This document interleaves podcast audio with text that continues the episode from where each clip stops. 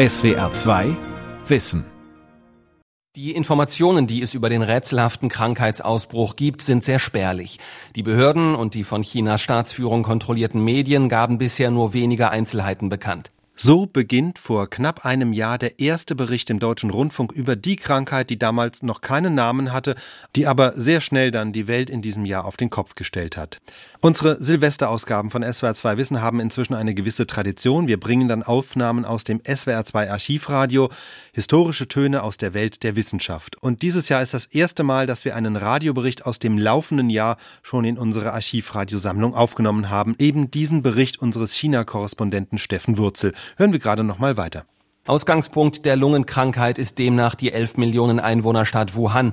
Nach Angaben der Behörden haben sich inzwischen rund 60 Menschen angesteckt. Die Dunkelziffer könnte aber noch deutlich größer sein.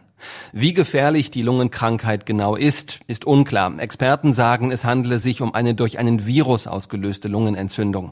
Als wahrscheinlicher Ausgangspunkt gilt eine Markthalle in Wuhan. Sie wurde inzwischen geschlossen.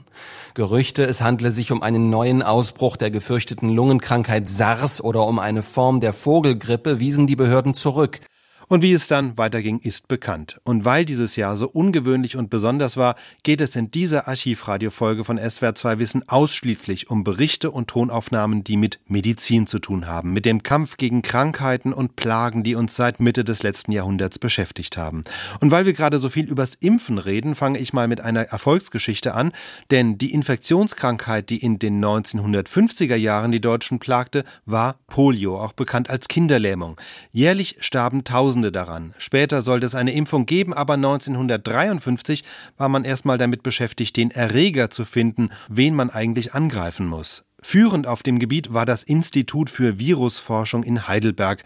Dort wird Anfang der 50er Jahre eine große Zentrifuge gebaut, um das Virus zu isolieren. Das Institut für Virusforschung in Heidelberg hat in den letzten Jahren ein Instrument entwickelt, das sich als außerordentlich wichtig erwiesen hat. Es ist eine Ultrazentrifuge, Herr Professor Kausche. Können Sie uns über die Verwendungsmöglichkeiten dieses Gerätes etwas sagen?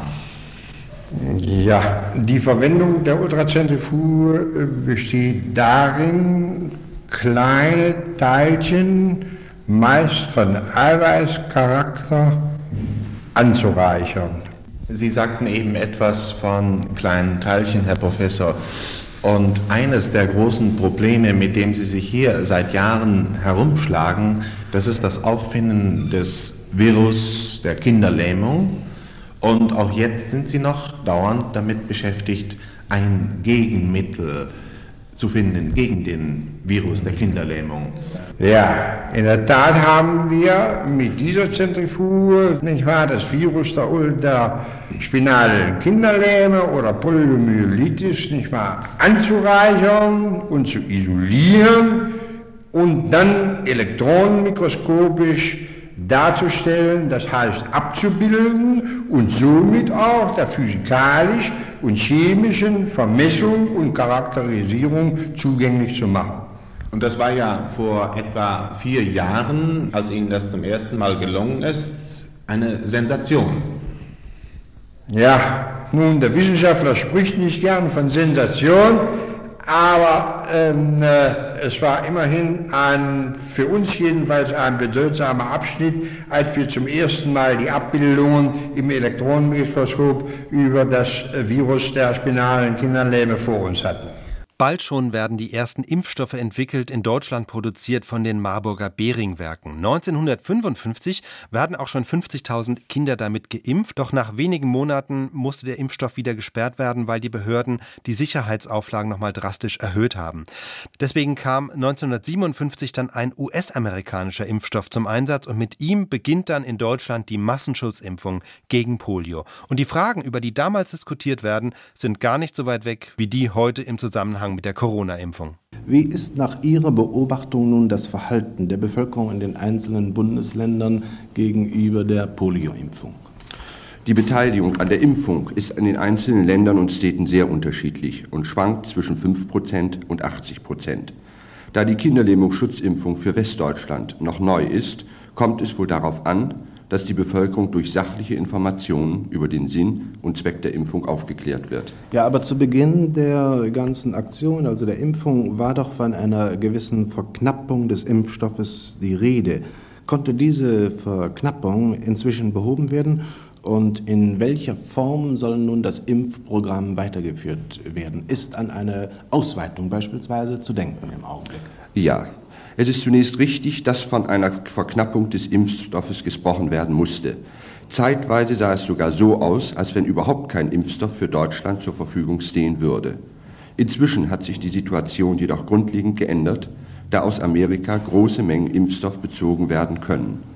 So sind einzelne Bundesländer bereits dazu übergegangen, das Impfprogramm auszudehnen und Kinder bis zum 14. Lebensjahr besonders auch gefährdete Personen wie Pflegepersonal und werdende Mütter in das Impfprogramm mit einzubeziehen. Und äh, Herr Klages, der, da nun der überwiegende Teil dieses Impfstoffes von Mannheim aus in die gesamte Bundesrepublik äh, verschickt wird, ist es vielleicht ganz interessant, etwas über Transport und Fragen der Aufbewahrung, die in diesem Zusammenhang ja sehr wichtig sind, zu erfahren. Der Transport und die Aufbewahrung des Impfstoffes stellt besondere Anforderungen, da der Impfstoff bei einer Temperatur von plus 2 bis plus 10 Grad Celsius gehalten werden also soll. Also nur 8 Grad innerhalb einer. Ja? Innerhalb dieser Karenz. Um die vorgeschriebene Temperatur zu gewährleisten, transportieren wir den Impfstoff von Flughafen Frankfurt mit einem Kühlwagen nach Mannheim und lagern ihn sofort nach dem Eintreffen in unseren Kühlräumen bei plus 4 Grad Celsius ein. Wie sind dann nun die Erfahrungen über die Impfungen in den USA und wie wird also vergleichsweise doch die Impfung gehandhabt? Kann man vielleicht daraus bestimmte Schlüsse auf eine weitergehende, auf eine Ausbreitung der Polioimpfung in der Bundesrepublik schließen? Sie fragten nach den Zahlen. Es sind in den USA über 100 Millionen Injektionen mit dem Polioimpfstoff durchgeführt worden. Und in diesem ganzen Zeitraum und bei dieser großen Zahl von Kindern sind weder irgendwelche Zwischenfälle noch auch Erkrankungen aufgetreten, die man auf die Impfung zurückführen könnte. Ich glaube, man kann schon zusammenfassend feststellen, dass dieser Polio-Impfstoff vollkommen unschädlich und auf der anderen, Weise, anderen Seite deutlich wirksam ist. Das war 1957, das war noch nicht die berühmte Schluckimpfung mit dem Zuckerwürfel und dem Lebendimpfstoff, die kam erst 1961 und erst die drängte den Polioerreger dann wirklich zurück. Und um den Erfolg zu garantieren, gab es in der Bundesrepublik 20 Jahre lang Fernsehspots wie diesen, viele werden sich noch erinnern. Ich heiße Kai und will später einmal Rallyefahrer werden. Kinder wollen so vieles werden in diesem Alter. Quält sie auch manchmal der Gedanke, Irgendetwas könnte dazwischenkommen. Kinderlähmung ist grausam. Schluckimpfung ist süß. Also 1957 Beginn der Massenschutzimpfung mit jeweils wechselnden Impfstoffen und das Ergebnis ist, seit 2002 gilt Europa als poliofrei. Soweit die Geschichte der Polioimpfung. Wir bleiben noch in den 1950er Jahren, schauen aber jetzt auf eine ganz andere Krankheit, Krebs. Gegen Krebs konnte man damals noch nicht viel machen, außer operieren, wenn man die Tumoren rechtzeitig erkannt hat. Die folgende Aufnahme zeigt, was der Stand der Forschung damals war, womit sich die Wissenschaftler beschäftigt haben. Wir hören den Medizinnobelpreisträger Gerhard Domark im Juli 1954 auf der Nobelpreisträgertagung in Lindau. Sein Vortrag handelt davon, was man weiß, welche Substanzen Krebs fördern und welche ihn verhindern können. Stand, wie gesagt, 1954. Die Tatsache allein, dass alte Menschen von Krebs bevorzugt befallen werden, könnte man versuchen, dadurch zu erklären, dass man sagt, im Laufe eines langen Lebens ist der Mensch eben sehr viel häufiger krebsschädigenden Faktoren ausgesetzt. Das allein ist aber offenbar nicht die Erklärung. Der ältere Mensch wird sauerstoffhungriger, das heißt, alle seine Gewebe. Tritt der Sauerstoffmangel begrenzt und ausgesprochen an einer örtlich begrenzten Zellgruppe aus, so kann sie entweder ganz absterben oder unter Umständen sich auch eine Geschwulst entwickeln. Zwei amerikanische Forscher, Goldblatt und Cameron, haben gezeigt, dass man in Gewebskulturen durch periodischen Sauerstoffentzug aus normalen Zellen bösartige Tumorzellen werden. Umgekehrt habe ich selbst gesehen, dass unter klimatischen Einflüssen und stärkster reinster Sauerstoffzufuhr, zum Beispiel an der Nordsee, Geschwulstmetastasen in der Haut, also eindeutig sichtbare, verschwanden. Das kann Zufall sein. Auf jeden Fall ist es für mich heute eine völlig gesicherte Tatsache, dass der Körper selbst auch über Kräfte verfügt, die unter Umständen große Geschwülste noch zur Rückbildung bringen können. Nun, das ist eine Tabelle, die uns Ausschluss darüber gibt, nicht wahr, warum also diese Entwicklung eingetreten ist, dass wir heute eine Vielzahl von Lungenkarzinomen haben gegenüber früher. Früher wurden in einer Stadt wie Hamburg im Jahre drei bis vier Lungenkarzinome operiert, heute einige hundert. Die Zunahme ist in England, in Amerika gleich gestiegen und hängt fraglos mit äh, dem äh, Verbrauch und vor allen Dingen mit dem Inhalieren der Zigaretten zusammen. Ob andere Faktoren, wenn Spiren in der Luft von Industrieabgasen her eine wesentliche Rolle spielen, das weiß man noch nicht. Was in dieser Aufnahme von 1954 interessant ist, ist ja zum einen die damals noch als Neuheit präsentierte Erkenntnis, dass Rauchen Krebs fördert. Also 54 wusste man das schon und gemessen daran hat es doch recht lange gedauert, bis daraus wirklich politische Konsequenzen gezogen wurden. Noch ein Wort zu Gerhard Domark, der diesen Vortrag hält. Er hatte zu diesem Zeitpunkt schon den Nobelpreis bekommen, und zwar 1939 für die Entwicklung einer bestimmten Art von Antibiotika, nämlich der Sulfonamide.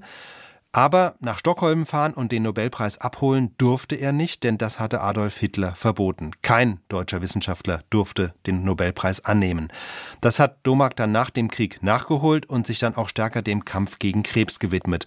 Wie gesagt, die einzige Therapie damals war das Operieren. Wir hören jetzt noch einen kurzen Ausschnitt, wo er darüber spricht, dass sich Krebs möglicherweise auch auf andere Weise, nämlich mit Medikamenten, also Chemotherapie bekämpfen lässt. Dazu muss man sagen, dass die Chemotherapie tatsächlich aus der Anti Antibiotikaforschung hervorgegangen ist, denn das Prinzip ist ja das gleiche, Medikamente werden eingesetzt, um unerwünschte Zellen zu bekämpfen, nur dass es bei der Chemotherapie gegen Krebs eben die eigenen Tumorzellen sind. Tagmann hat nun herausgefunden, dass ein Antibiotikum, das, das Actinomycin, eine stark tumorhemmende Wirkung hat. Die ersten Versuche sind in der Weise durchgeführt worden, dass diese Substanz dem Tumorbrei zugesetzt wurde, dann eine bestimmte Zeit einwirkte, dann verimpft wurde. Nun zeigt sich, dass der Zusatz, sehen Sie hier, nicht wahr, 1 zu 400.000, 1 zu 1 Million, 1 zu 2 Millionen genügt, um nach einer Einwirkung von ein bis zwei Stunden schon zu bewirken, dass der Tumor nicht mehr verimpfbar ist. Nun, ich habe Ihnen gezeigt, dass es chemische Substanzen gibt, nicht nur solche, die Krebs erzeugen, sondern genau auch solche, mit denen wir im Prinzip das Tumorwachstum hemmen können, mit denen wir es unterdrücken können.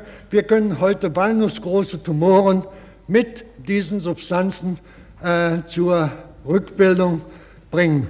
Ob das eine praktische Bedeutung haben wird, können wir natürlich noch nicht sagen. Die Anfänge der Chemotherapie in den 1950er Jahren. 1957 gab es noch ein Ereignis, das ziemlich in Vergessenheit geraten ist, nämlich die asiatische Grippe. Da sind auch 30.000 Menschen in Deutschland dran gestorben. Das war nach der spanischen Grippe vor mehr als 100 Jahren und Corona heute die zweitschwerste Pandemie, die Deutschland getroffen hat. Ich klammere das jetzt aus, denn dazu haben wir schon einen eigenen Podcast in SWR 2 Wissen. Den haben wir im Frühjahr produziert und stellen die Folge jetzt noch einmal zu der heutigen dazu. Jetzt springen wir in die 80er Jahre zu einer Infektionskrankheit, die ebenfalls die Welt verändert hat, an die man aber heute spontan gar nicht sofort denkt, wenn das Wort Pandemie fällt, und zwar AIDS. Das HIV-Virus, das gibt es vermutlich schon seit 100 Jahren, aber erst in den 1980er Jahren breitete es sich massiv aus. In den Archiven der ARD datieren die ersten spärlichen Berichte zum Stichwort AIDS aus dem Jahr 1983. Damals kamen Wissenschaftler auch erstmals dem verantwortlichen Virus auf die Spur. Im Folgejahr, am 29. April 1984, gab es dann Gewissheit. Gesundheit Gesundheitsministerin Margaret Heckler sagte es den Amerikanern auf einer Pressekonferenz, dass die vermutliche Ursache von AIDS nun entdeckt sei. Ihr war der Stolz anzumerken, dass dies im amerikanischen Nationalen Krebsforschungsinstitut in Bethesda bei Washington geschah. Bisher war man dieser jüngsten Geißel der Menschheit hilflos gegenübergestanden. Jetzt hat man erstmal nur festgestellt, was denn das körpereigene Immunsystem zusammenbrechen lässt. Es ist ein HTLV genannter Virus, eine Spielart des Krebsvirus. Mindestens zwei Jahre wird es noch dauern, bis ein Impfstoff gegen AIDS auf den Markt kommt frühestens in zwei Jahren. Das war 1984 sehr optimistisch. Denn während es bei Corona dieses Jahr wirklich schnell ging mit dem Impfen, gibt es einen Impfstoff gegen AIDS bis heute nicht. Und der Virologe Robert Gallo, der bei dieser Pressekonferenz in Washington in den Mittelpunkt gestellt wurde, der ging am Ende leer aus, als es einen Nobelpreis für die Entdeckung des AIDS-Virus gab. Den bekamen nämlich 2008 François Barré-Sinoussi und Luc Montagnier aus Frankreich. Die hatten das Virus nämlich schon vor dem US-Amerikaner Gallo isoliert. Also, es ist 1984, das HIV-Virus ist identifiziert, es gibt immer mehr Erkrankungen und damit wird das Thema politisch. Es wird über die richtige Strategie zunehmend erbittert gestritten. Das hatte auch damit zu tun, dass von AIDS vor allem Homosexuelle und Drogenabhängige betroffen waren und damit war die Krankheit mit zusätzlichen Assoziationen und Etiketten verknüpft, vor allem aus Sicht der sogenannten bürgerlichen Parteien. Auch innerhalb der damaligen Bundesregierung unter Helmut Kohl gab es zwei Lager. Es gab die Konservativen, vor allem auf Seiten der CSU, die AIDS durch Maßnahmen Maßnahmen eindämmen wollten, wie eine Meldepflicht für alle Infizierten oder einen HIV-Test für Beamte. 1987 erließ der damalige Bundesinnenminister Friedrich Zimmermann sogar eine Anweisung, die Grenzen für HIV-Infizierte zu schließen, aber das wurde nach einem Tag wieder zurückgenommen. Es gab aber innerhalb der Bundesregierung auch Bundesgesundheitsministerin Rita Süßmuth, die einen ganz anderen Kurs fuhr. Sie setzte vor allem auf Aufklärung, eine offensive Aufklärung, die klar und ohne drum reden benennt, wie man sich vor AIDS schützen kann. Man muss sich klar machen, so etwas wie heute, also Anzeigen in der Öffentlichkeit zum Gebrauch von Kondomen, das fanden Anfang der 1980er Jahre viele noch ziemlich anstößig oder dass Sozialarbeiter Heroinabhängige darin unterstützen, sauberes Besteck zu benutzen. Rita Süßmuth war Gesundheitsministerin bis 1988 und zu ihrem Abschied gab sie eine Pressekonferenz, in der sie über ihre AIDS-Politik und ihren Kampf in der eigenen Partei bilanziert. Zog. Unsere Grundsätze in der AIDS-Politik, die Gesunden zu schützen und die Kranken und Infizierten nicht auszugrenzen, muss man manchmal umdrehen.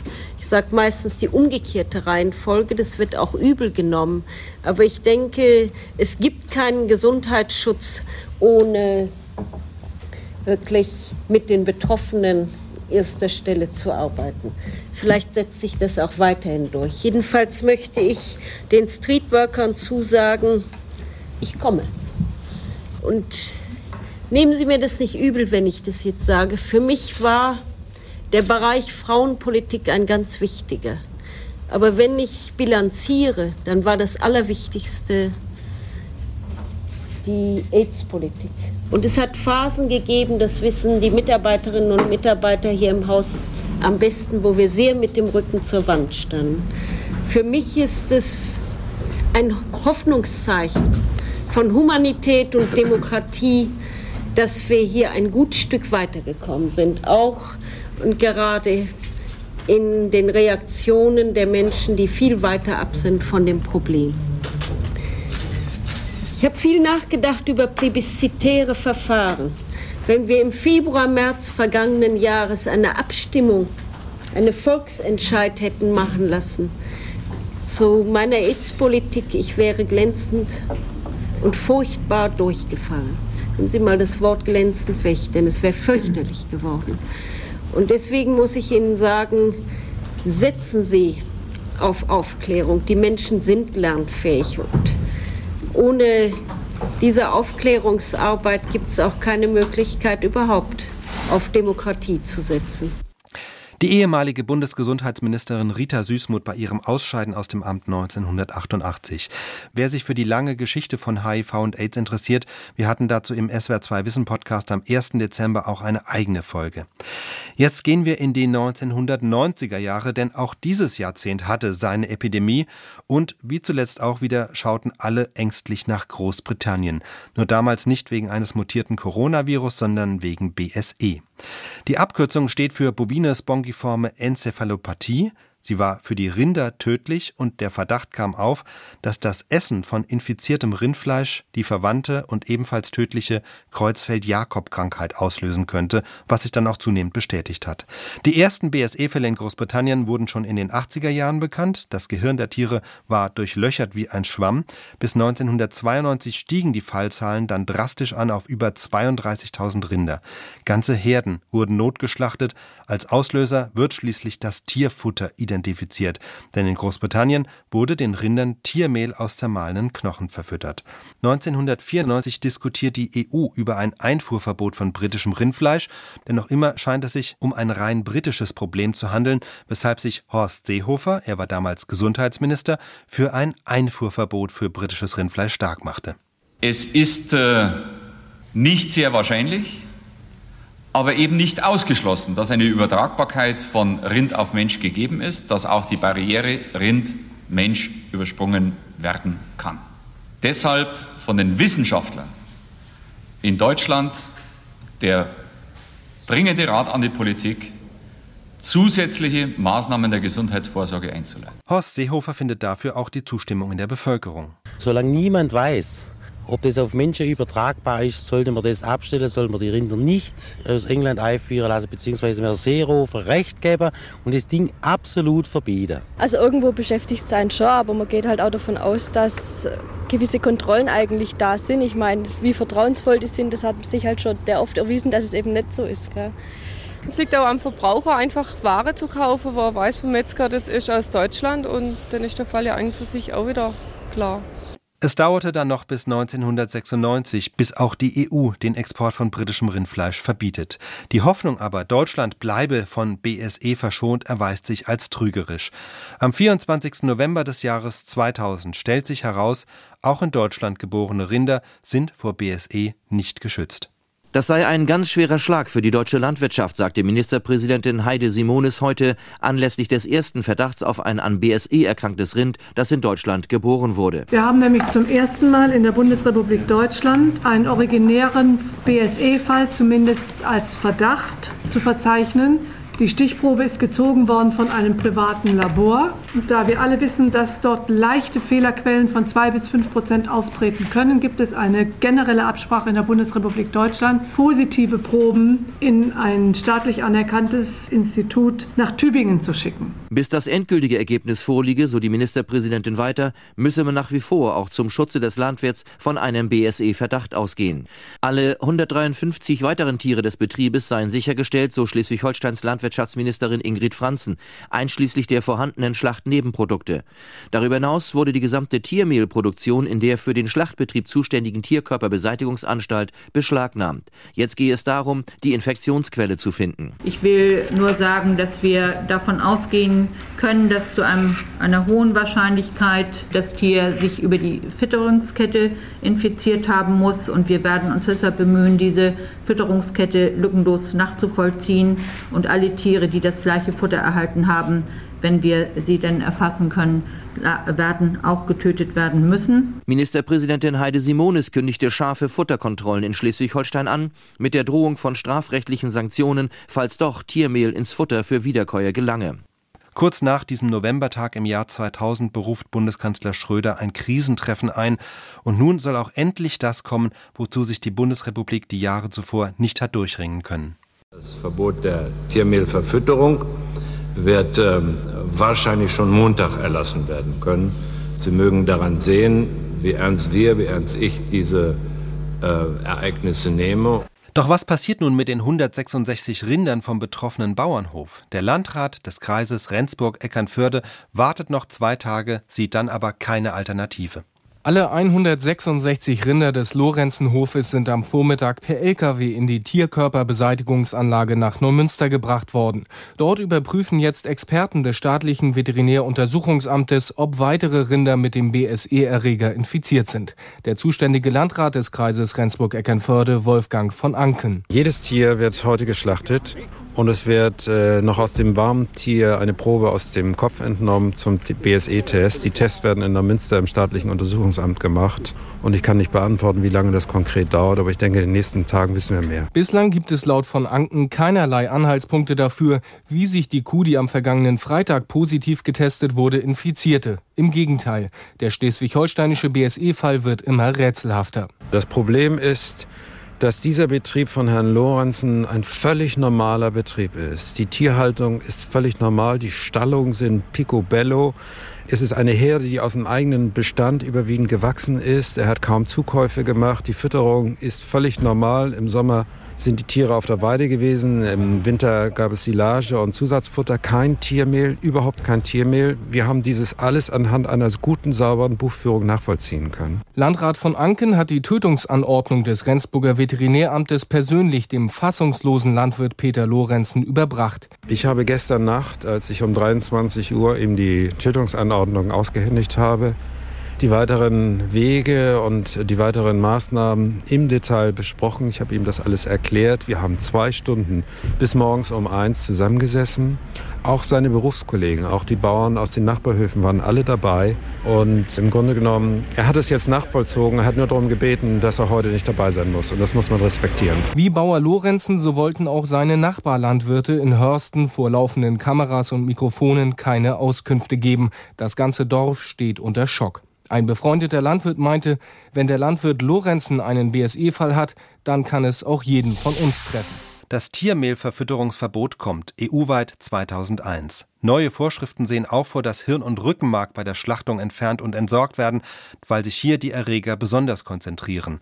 Die Maßnahmen wirken, wenn auch nur langsam. Bis 2005 werden in Deutschland insgesamt 360 Fälle nachgewiesen, danach treten nur noch vereinzelte Fälle von BSE auf. Aber 2003 hat die Welt ja schon wieder mit der nächsten Epidemie zu kämpfen. Im Frühjahr jenes Jahres löst die aus China stammende Lungenkrankheit SARS eine Infektionswelle aus. Ein junger, noch wenig bekannter Virologe namens Christian Drosten forscht damals am Bernhard-Nocht-Institut für Tropenmedizin in Hamburg, identifiziert dort zusammen mit Kollegen den tödlichen Erreger, entwickelt sehr früh einen Test, wodurch auch die Medien erstmals auf ihn aufmerksam werden der Grund dafür, dass, dass jetzt im Moment sicherlich einige Leute so ein bisschen auf mich einstürzen, ist, dass, dass ich die entscheidenden Experimente am Anfang, die uns dann den ersten Hinweis gegeben haben, die habe ich wirklich alleine gemacht und dann kam sehr schnell mein, mein Kollege Stefan Günther dazu und der hat mir dann sehr schnell geholfen, das äh, festzuhauen, dass das, was wir da sehen, sehr wahrscheinlich echt ist. Das waren mehrere Wochen, wo man wirklich abends um, um zwei hier rausgegangen ist, nachts um zwei und sich morgens um sechs wieder aus dem Bett gequält hat. Das hat einen schon ganz schön belastet. Andererseits ist es aber auch so, dass man die Belastung in so einer Situation nicht merkt, wenn man weiß, dass es jetzt wirklich um was geht und dass natürlich auch irgendwo ein, ein großer Preis winkt. Und es war von vornherein klar, dass derjenige, der sagen wir mal, mit der Siegergruppe durchs Ziel geht, die Gelegenheit hat, das auch, auch sehr gut zu publizieren in einem sehr guten Wissenschaftsjournal. Das war zum Schluss jetzt nur ein kurzer Ton von Christian Drosten aus dem Jahr 2003. Den ganzen Bericht über ihn von damals finden Sie mit vielen weiteren Aufnahmen zum Thema im Podcast vom SWR2 Archivradio. Im SWR2 Wissen Podcast finden Sie außerdem nochmal unsere Folge vom Frühjahr mit vielen weiteren Aufnahmen. Da geht es um die spanische Grippe, die asiatische Grippe und die SARS-Epidemie. Der Titel, wenn Sie ihn suchen, lautet Umgang mit Corona aus früheren Pandemien gelernt. Pandemien und andere Plagen, das war in der Silvesterausgabe von SWR2 Wissen eine Ausgabe mit Aufnahmen aus dem SWR2 Archivradio. Ich bin Gabor Pahl und wünsche Ihnen zusammen mit dem gesamten Team von SWR2 Wissen einen guten Start ins neue Jahr. SWR 2 Wissen. Manuskripte und weiterführende Informationen zu unserem Podcast und den einzelnen Folgen gibt es unter swr2wissen.de.